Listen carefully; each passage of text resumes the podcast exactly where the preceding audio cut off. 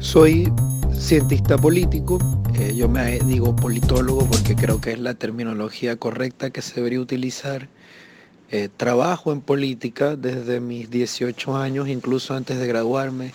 Siempre he trabajado de cerca en política porque la situación en Venezuela, es decir, la dictadura socialista ameritaba cualquier esfuerzo ciudadano, ya sea como profesional, como estudiante, para combatirlo. Me gradué en la Universidad Rafael Urdaneta. Eh, evidentemente salí de Venezuela porque como asesor de la Asamblea Nacional desde el año 2014, la diputada Nora Bracho, yo renuncié porque yo sabía que no había salida para la dictadura. Y bueno, sufrí la persecución política con la diputada que trabajaba, siempre nos perseguían, siempre había persecución por participar en las protestas, por ser frontales contra la dictadura. Y al renunciar me tuve que ir porque no había futuro para mí en, en Venezuela. Yo inicié una serie de charlas llamadas la Venezuela del miedo, el totalitarismo según George Orwell, donde de una manera muy didáctica y sencilla yo les explico a través de la comunicación política, es decir, la propaganda, a los jóvenes cómo los regímenes totalitarios pues se avanzan con el control, con el miedo y con el dolor, porque así controlan a la población. Entonces, eh, estaba en la Universidad Católica, donde iba a empezar la serie de charlas que di. Hace la semana pasada estuve en Valdivia, ahora acá en Chile, en Santiago, continuaré con, el resto de las charlas. Entonces, eh, entraron estas tipas a pegar carteles donde decían tonto weón con tweets míos donde yo manifestaba mi descontento por la toma ilegal e ilegítima, porque es lo que ellas no entienden, que hay ley y que no se pueden tomar un recinto privado porque les da la gana y me empezaron a insultar, me dijeron cosas como misógino, machista, eh, imbécil, tonto, hueón, eh, bueno, bueno, un montón de insultos y descalificaciones cuando yo les digo que, que, yo no soy nada de eso y que además soy gay, empezaron a decir que yo acoso a un amigo de ella, que era falso, porque ellas funcionan así. Y cuando le respondía decían que las estaba violentando y yo le decía que si a ella no les parecía realmente violencia, censura, persecución y acoso eso que estaban haciendo. Parece que si yo voy a hablar sobre Venezuela y un grupo de hembristas salvajes interrumpe mi clase porque ellas están supuestamente pidiendo derechos de la mujer y yo voy a hablar de una dictadura socialista, pues evidentemente se ve que tienen una tendencia ideológica clara.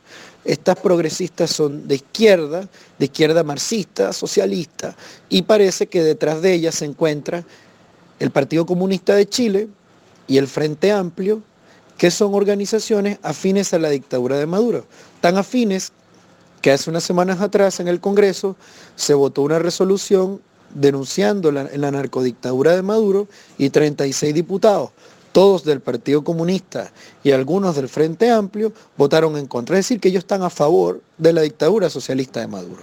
Creo que nada, este grupo de hembristas yo le diría que deberían leer el informe de la Red Chilena contra la Violencia eh, a la mujer, donde dice que de un informe del 2017 donde en Chile han habido 38, eso que llaman femicidios y un suicidio, femicida, que así lo llaman ellos. Eh, según cifras del CERNAMEC, que es del gobierno del año pasado, supuestamente hubo 24 femicidios y 50 femicidios frustrados. Y la Subsecretaría de Prevención del Delito dijo que de 93.545 denuncias de violencia intrafamiliar, Resulta que 72.172 son de mujeres. Entonces, ¿dónde está la falsa que la mujer está sometida, que la mujer no denuncia, que la mujer no participa? Pues parece que es mentira.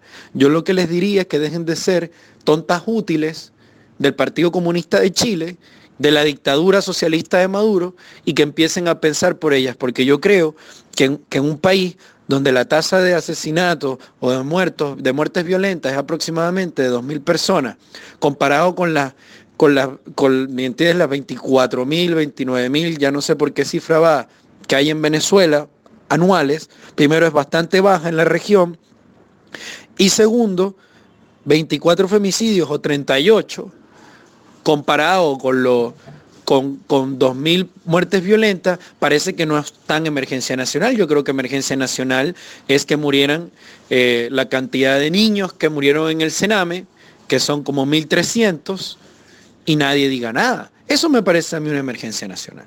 Entonces son cuestiones de priorizar. Yo no estoy invisibilizando el tema y no estoy diciendo que esto es falso. Lo que estoy diciendo es que parece que lo están utilizando como una herramienta política para crear crisis y no permitir gobernar al presidente Piñera, como bien anunció toda la izquierda ideológica, empezando por el Partido Comunista, simplemente por ser de, centro derecha.